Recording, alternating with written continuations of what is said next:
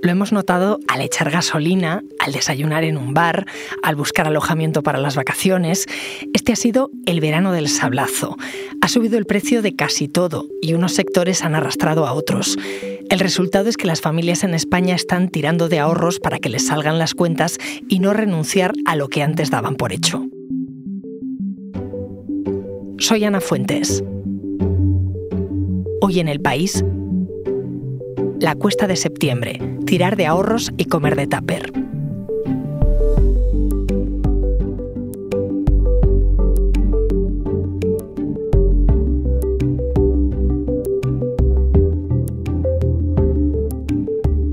Hola Cristina. Hola Ana. Cristina Galindo es mi compañera de economía del país. Hoy es difícil encontrar un precio que no haya subido, ¿no? La gasolina, los restaurantes, el supermercado. ¿Qué está pasando? Pues lo que está pasando es, como tú dices, que todo está subiendo y que este verano ha sido un verano marcado por las subidas de precios. Eh, los hoteles, los aviones, los apartamentos, los restaurantes, todo lo hemos encontrado más caro. Sin embargo, es curioso que el consumo ha aguantado durante las vacaciones, porque la pandemia ha hecho que prioricemos el gasto en ocio a otros gastos, ¿no? Es un poco el carpe diem. Eh, preferimos irnos de vacaciones que cambiar el coche o comprar una nevera nueva. El consumo aguanta, pero la gente tenía ahorros de dónde tirar. Bueno, efectivamente tenía algunos ahorros, porque durante la pandemia ahorramos más que nunca. Pero ese colchón desde entonces se ha ido deshinchando poco a poco por varias razones, sobre todo por ese efecto de que los salarios cada vez dan para menos, porque la mayoría no ha subido tanto como los precios, o sea, los salarios están subiendo por debajo de lo que ha hecho la inflación. Así que muchos hogares han tenido que recurrir a sus ahorros, a la familia o a pedir un préstamo. ¿Y esos ahorros? ¿Cómo llegamos a acumularlos? ¿Cuándo empezó a crecer la hucha? Pues esa hucha empezó a crecer con el estallido de la pandemia. Eh, las restricciones durante aquellos meses de 2020 provocaron una situación inédita y es que directamente mm, no se podía consumir. Además, muchos hogares pues, pusieron algunas compras importantes y priorizaron el ahorro porque, bueno, porque tenían miedo, eran tiempos de incertidumbre y nunca se sabe lo que puedes necesitar unos meses más adelante.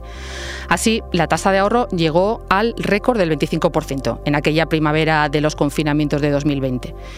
Pero ese dinero se fue gastando poco a poco, en parte porque la situación se fue normalizando y también por el aumento del coste de la vida, que al final nos hizo sacar más dinero de la hucha.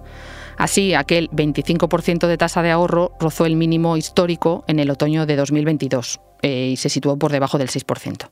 Hombre, es un cambio grande, ¿no? De 25% de ahorro en 2020 al 6% en 2022. Oye, y en 2022, el año pasado, ¿los precios estaban tan altos como ahora? Los precios estaban altísimos. Eh, recuerda la factura de la electricidad en algunos meses. Eh, de hecho, el año 2022 eh, va a ser recordado como el de la gran inflación.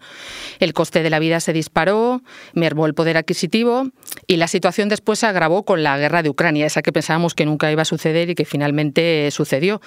Los alimentos se encarecieron por una combinación de factores bastante compleja, que son el incremento de los costes, la escasez de algunas materias primas, la sequía.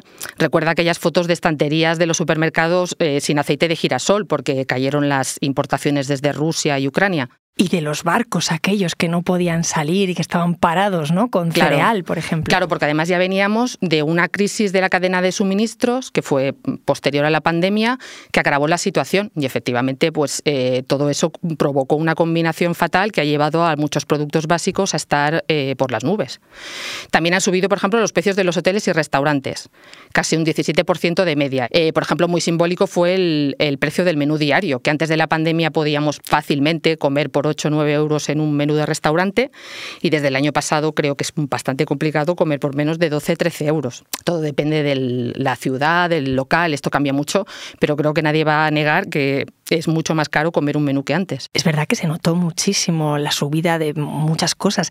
Se justificaba ese incremento de algunos productos, servicios, porque subía, por ejemplo, la energía o hay quien se aprovechó de ese argumento para disparar los precios. Lo que preguntas es si alguien se ha estado forrando. Y la respuesta no es fácil, porque Eh, esta pregunta ha, sido estado en el centro de muchos debates y mucha polémica en los últimos meses. Eh, tenemos un caso más claro, que es el de las eléctricas y los bancos. El Gobierno sí considera que han tenido unos beneficios extraordinarios y aprobó un impuesto especial para grabar esos extras.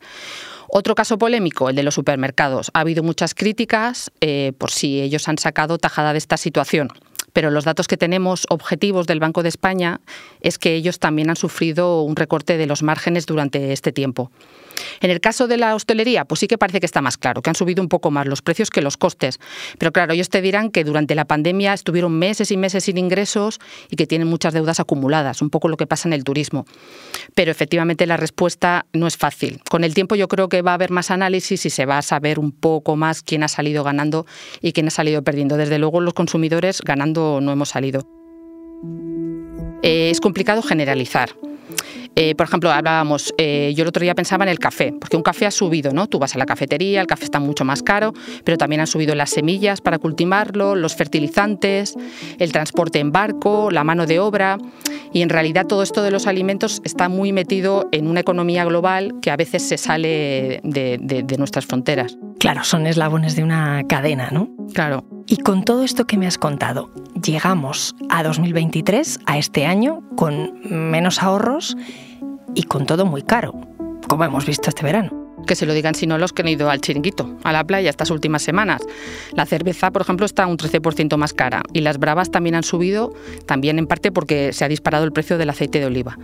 Recuerdo que antes del verano hicimos en la sección de economía un reportaje para ver, un poco un experimento para ver cuánto habían subido de precio los ingredientes del gazpacho, que es como el plato típico veraniego español, y salía de media un 15% más caro.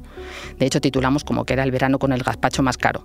En cuanto a los hoteles, que es, vamos, es el elemento también básico del verano para la gente que puede irse de vacaciones, las empresas ya avisaron a principios de 2023 que los precios iban a seguir subiendo. En julio, por ejemplo, teníamos que el ingreso diario que tenía un hotel por habitación era de 128 euros. No es la tarifa exactamente, pero bueno, te puedes hacer una idea, y es una media. Y esto es un 25% más que antes de la pandemia. Y vacaciones aparte. No podemos olvidarnos de las hipotecas, que al fin y al cabo son un gasto esencial y muy elevado, porque puedes prescindir de las vacaciones, pero del pago de la hipoteca mm, es muy complicado prescindir. Los que revisen ahora sus préstamos se van a encontrar con subidas mensuales de 200 euros para una hipoteca media. Y parece que los tipos de interés van a seguir subiendo, con lo cual ese incremento puede avanzar a lo largo del año. Es que son subidas muy altas, Cristina. ¿Cómo lo está afrontando la gente?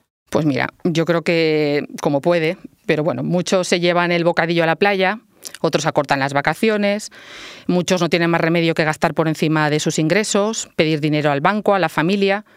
También es cierto que el empleo está aguantando mejor que en otras crisis y eso sí que es un factor esencial para el consumo.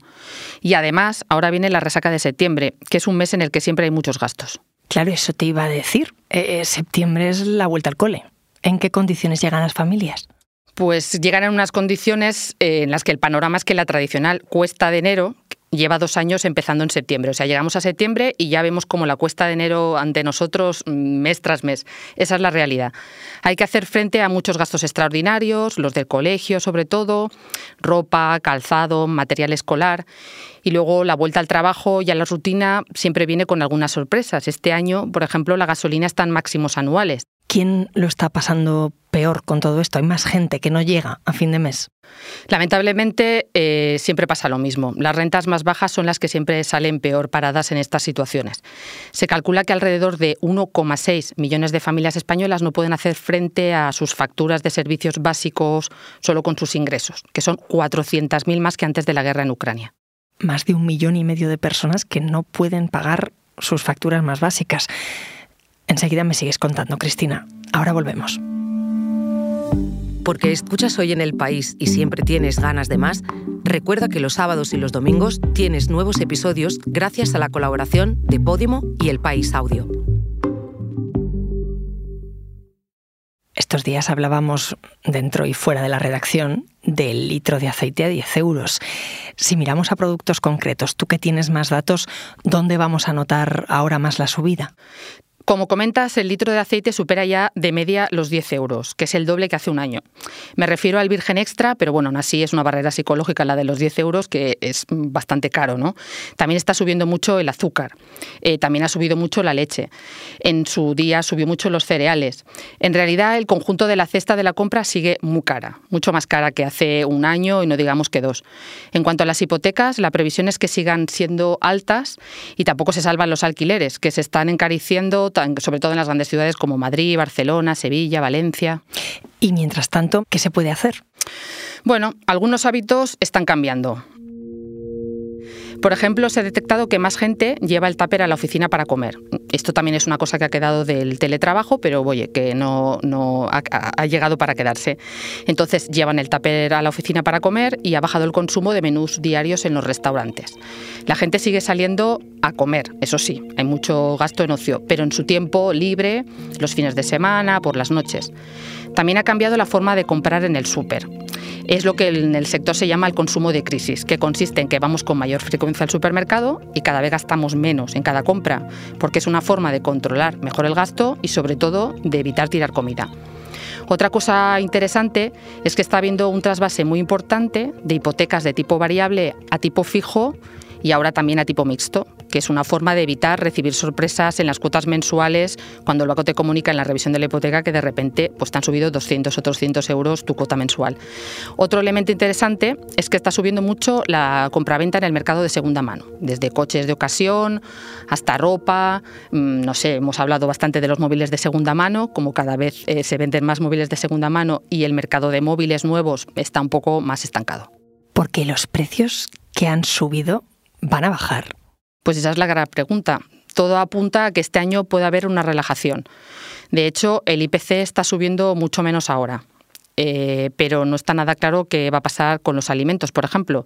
Ahora tenemos, estamos en medio de una sequía bastante importante y esto constituye una amenaza también para, para las cosechas y para la producción. Y ya se sabe que a menos oferta, pues suben los precios. Después también es cierto que las hipotecas parece que van a seguir altas por un tiempo, como comentábamos. Eh, así que es difícil dar buenas noticias o noticias muy claras de lo que va a pasar ahora mismo. Cristina, gracias. Gracias a ti.